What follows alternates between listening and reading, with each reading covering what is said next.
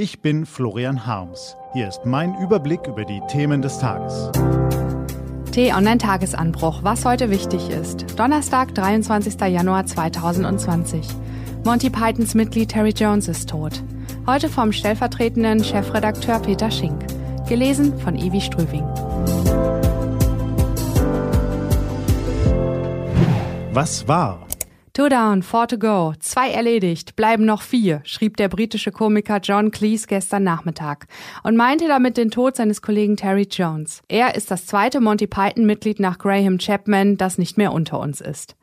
Der Satz ist geschmacklos zum Tod eines Freundes und er ist passend. Das ist kein Widerspruch. Denn Jones hat das Geschmacklose gelebt, geliebt, hoffähig gemacht. Es geht ein großer Darsteller, Regisseur, Buchautor, Dokumentarfilmer.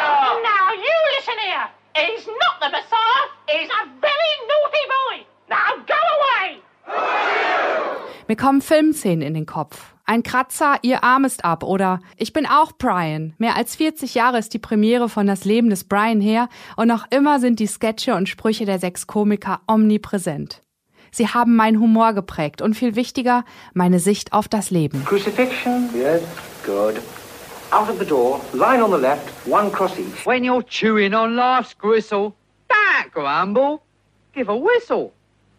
And this'll help things turn out for the best. Hängst du angenagelt am Kreuz, was machst du? Ach, das vergeht auch wieder. Dass Brian in der Schlussszene des Films am Kreuz genagelt anfängt zu singen, fanden 1979 viele geschmacklos. Natürlich zu Recht. Doch das Leben immer Bier ernst nehmen? Bloß nicht. Der Tod hat keinen Bogen um Jones gemacht. Humor hilft nicht gegen das Sterben. Irgendwann sterben wir alle. Wichtig ist das, was von uns bleibt. Terry Jones Humor wird noch sehr lange überleben. Wissen Sie, warum E-Mail-Spam eigentlich Spam heißt? Richtig, weil es in den 70er Jahren einen gleichnamigen Monty Python-Sketch gab. Eigentlich geht es um Spiced Ham, britisches Dosenfleisch. Nicht sonderlich bekömmlich. Der Ausruf Spam, Spam, Spam war unter Computerspielern ein so geflügelter Begriff, dass er sich später als Bezeichnung für sinnlose E-Mail-Flut durchsetzte. Was also bleibt am Ende eines so reichhaltigen Lebens? Jones hat auch noch Kinderbücher geschrieben, Dokumentationen gedreht und Sachbücher verfasst. Für den Sterbenden im besten Fall die Freude an einem erfüllten, freudvollen Leben. Unterhält man sich mit Sterbenden, äußern diese oft sehr klar, Familie und Freunde sind wichtiger als die berufliche Karriere. Zeit mit relevanten Dingen verbracht zu haben, gelebt zu haben. Und zwar das Leben, das sie selbst leben wollten, nicht eines, das sie leben sollten. Was lehren uns Monty Python? Mir vor allem, dass der tägliche Ärger, das Grämen, das Negative nicht zu viel Raum einnehmen darf. Lachen und Humor helfen, das Leben zu schätzen. Terry Jones Familie teilte am Mittwoch mit, er sei gestorben nach einem langen, außerordentlich tapferen, aber immer gut gelaunten Kampf.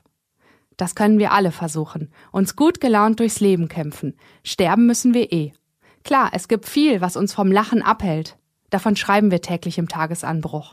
Und doch lässt sich alles Negative mit Humor ins Gegenteil verkehren, lässt sich die dunkle Seite des Lebens mit grellem Licht erleuchten, am besten mit schwarzem Humor.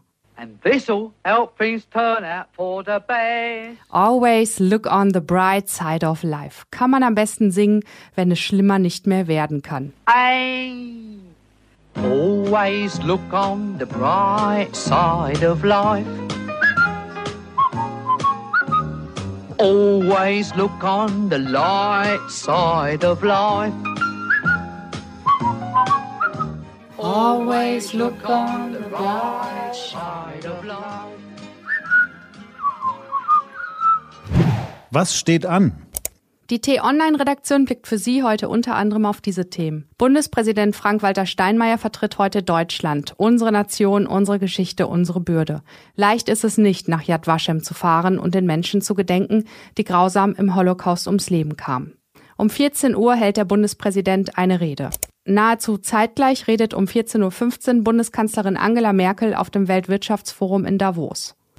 Kürzlich machte ein US-Startup Schlagzeilen, das ein gruseliges Geschäftsmodell verfolgt. Es kann unbekannte Personen per Gesichtsscan identifizieren.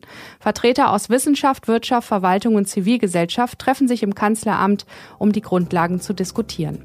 Diese und andere Nachrichten, Analysen, Interviews und Kolumnen gibt's den ganzen Tag auf t-online.de und in der App.